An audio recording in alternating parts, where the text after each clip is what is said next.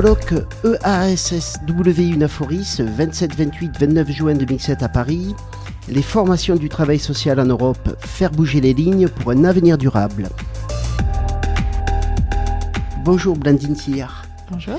Alors vous êtes doctorante à Paris 1 Panthéon-Sorbonne Tout à fait. et également membre de l'association Hysteria, Astéria, pardon, Astéria, oui. Vous venez de présenter euh, dans ce colloque une intervention que vous avez intitulée Encourager la participation citoyenne des bénéficiaires de l'aide sociale, levier, frein, opportunités et menaces. Alors, avant de rentrer euh, dans le contenu de cette présentation, euh, juste euh, comment on est à la fois doctorante et puis membre d'une association qui vous emploie, quel est exactement votre statut? C'est assez simple. C'est un, dispositif qui existe et qui permet de, faire sa thèse en, donc en ayant à la fois un volet recherche, en étant rattaché à un laboratoire et en étant finalement assez proche du terrain et de la pratique et en étant dans une, euh, une organisation. Alors euh, ça peut être une entreprise, ça peut être une collectivité, ça peut être une association. Moi en l'occurrence une association.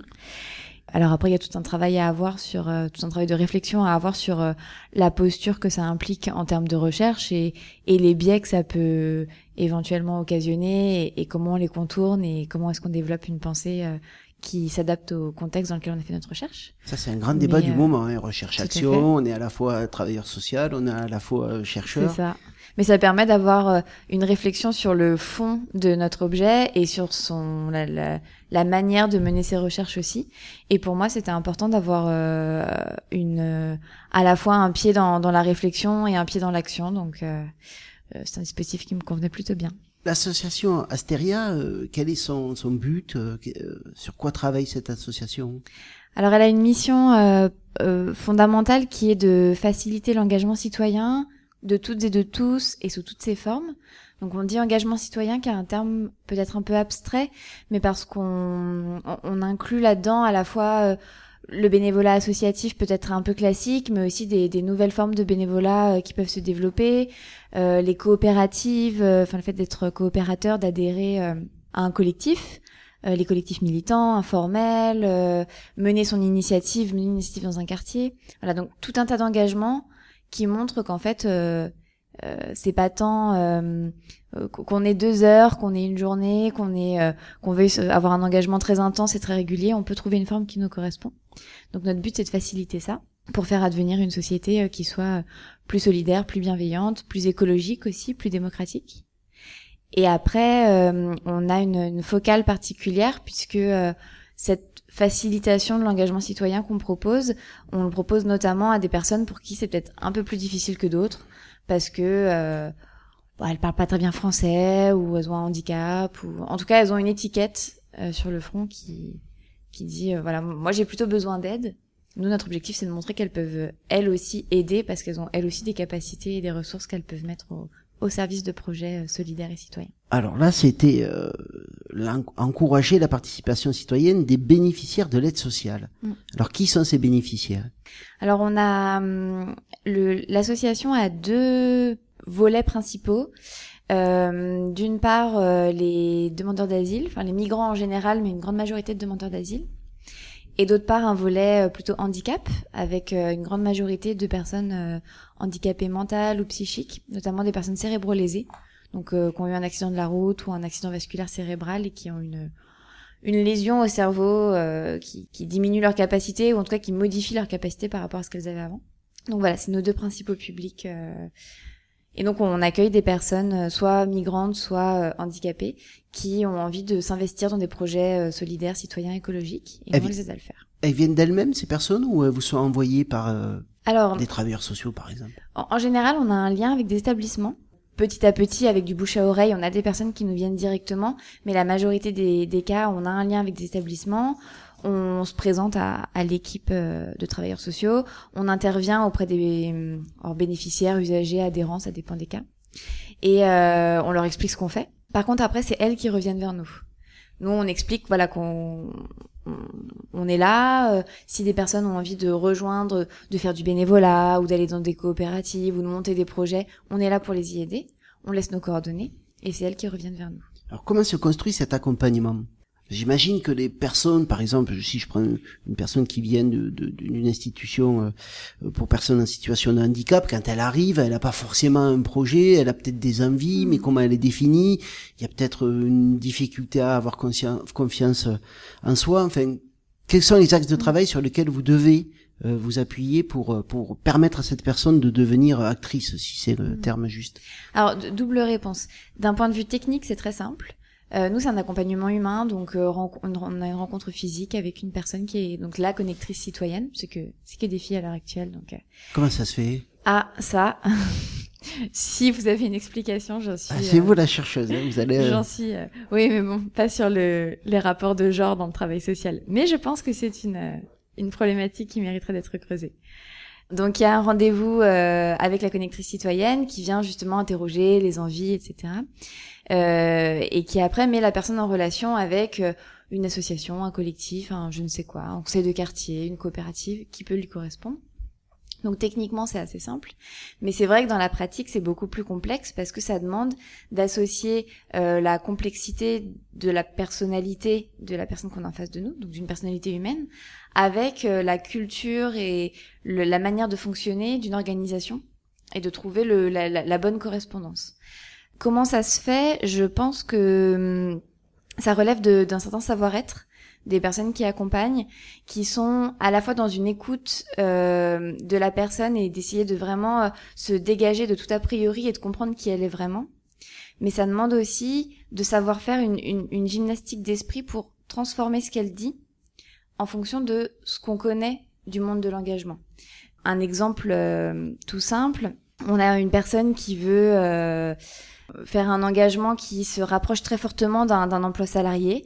Une personne qui veut faire euh, du standard, voilà, je, je, prends un exemple au hasard, du standard téléphonique, euh, où c'est un peu complexe parce que c'est vrai qu'il y a la plupart des associations, euh, on essaye quand même de développer des missions bénévoles qui soient qui soient euh, qui se distinguent de ce qu'un emploi salarié classique pourrait être. Eh bien nous, c'est comment est-ce qu'on va essayer de chercher ce qu'elle ce qu'elle cherche là-dedans. Est-ce que c'est le contact qui lui plaît? Est-ce que c'est le voilà le fait d'accueillir les gens, de leur répondre, etc et partir de, de ça pour se dire ok alors comment ça peut trouver sa place dans une mission bénévole qui soit pas simplement faire du standard téléphonique? Est-ce que dans ce travail-là, il y a un attachement particulier aux symptômes, à la pathologie, aux, difficultés des personnes? Alors je dirais pas qu'il y a un attachement particulier. Nous justement, on essaye de s'en détacher pour euh, prendre les gens euh, euh, comme ils sont, dans leur singularité, mais en considérant qu'en fait tout le monde a une singularité qu'on ait un handicap euh, officiel ou qu'on n'ait pas de handicap euh, officiellement. On a tous une singularité. Donc on essaie de s'en détacher.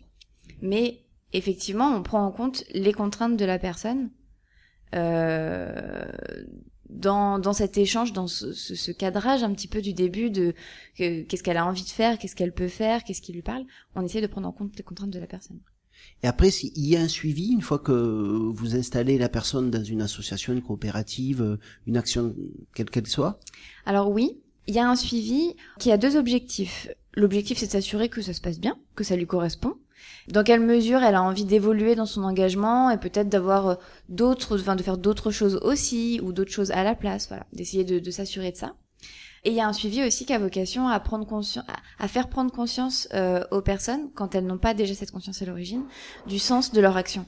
On a des personnes qui viennent nous voir avec pour objectif un objectif très pragmatique d'occuper leur temps ou de développer des compétences euh, ou des expériences professionnalisantes. Nous, ça nous pose absolument aucun problème. Par contre, on peut vouloir occuper son temps, vouloir avoir des expériences professionnalisantes et faire une action qui a du sens, enfin un sens solidaire, citoyen, écologique. Donc ce suivi-là aussi cet objectif-là, de faire prendre conscience du sens euh, de son action. Est-ce que vous direz que vous êtes euh, dans cette euh, association des travailleurs sociaux? Non. Alors vous êtes quoi? On n'est pas des travailleurs sociaux. Pourquoi d'ailleurs? Pourquoi Pourquoi vous n'êtes pas des travailleurs sociaux? Alors, on n'est pas des travailleurs sociaux parce que il y a tout un tas de champs sur lesquels on n'intervient pas, sur lesquels on n'a pas vocation à intervenir et qui sont des champs essentiels. C'est pas parce qu'on n'intervient pas dessus qu'ils sont pas essentiels. Le logement, l'accès à la nourriture, l'accès à un emploi, euh, enfin en tout cas une situation qui soit économiquement viable, euh, ça c'est des éléments qui sont qui sont essentiels. On n'est pas, on s'inscrit absolument pas euh, en faux par rapport à ça. Et ça nous on le fait pas. l'engagement citoyen, c'est quelque chose qui, qui a une dimension humaine vraiment très forte. Finalement, parmi les constats qui étaient à l'origine de ce projet, il y avait l'idée que là où on s'engage, c'est là où on se sent bien.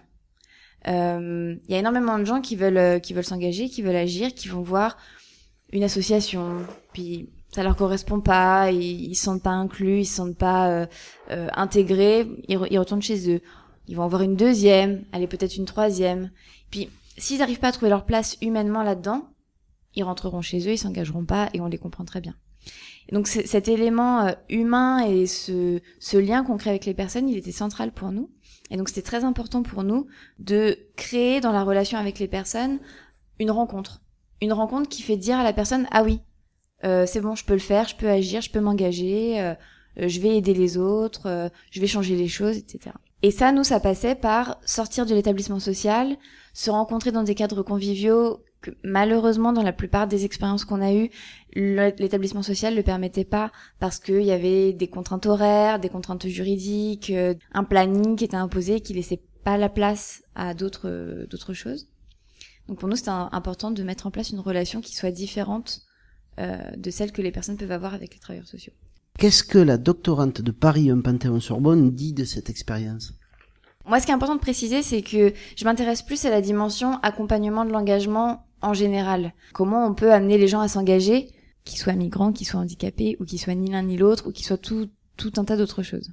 Et sur euh, quels sont les, les, les, savoir-être à développer. Et cette expérience, elle est très intéressante à ce titre-là, parce qu'on se rend compte que chaque cas est particulier, et en même temps, ce qu'on retrouve, c'est le déclic d'une rencontre. Et c'est quelque chose qui est souvent euh, négligé par euh, les associations qui veulent accueillir des bénévoles. Un autre volet me fait dire aussi que cette expérience, elle vient questionner le travail social et le travail social la questionne aussi. On réfléchit beaucoup à comment on, est-ce que est-ce qu'on est un complément du travail social Est-ce qu'on a vocation à venir faire évoluer le travail social? Voilà, la question que vous posez sur euh, est-ce qu'on est des travailleurs sociaux, c'est une question qu'on se pose au quotidien. Et actuellement, euh, ce qui s'avère être plus fort, euh, notre identité s'avère plutôt tourner autour de comment on change la société et comment on change les choses, plus que comment on rend service aux personnes. Et c'est ce qui nous distingue aussi du travailleur social. Notre objectif, c'est que la société, c'est que la société soit plus écologique, plus démocratique, plus solidaire. L'objectif qui, qui, qui consiste à dire notre objectif est que les personnes se sentent mieux est plutôt secondaire. Oui, on espère que les travailleurs sociaux englobent tous ces objectifs aussi dans leur, euh, dans leur futur. Merci beaucoup, Blandine Sillard.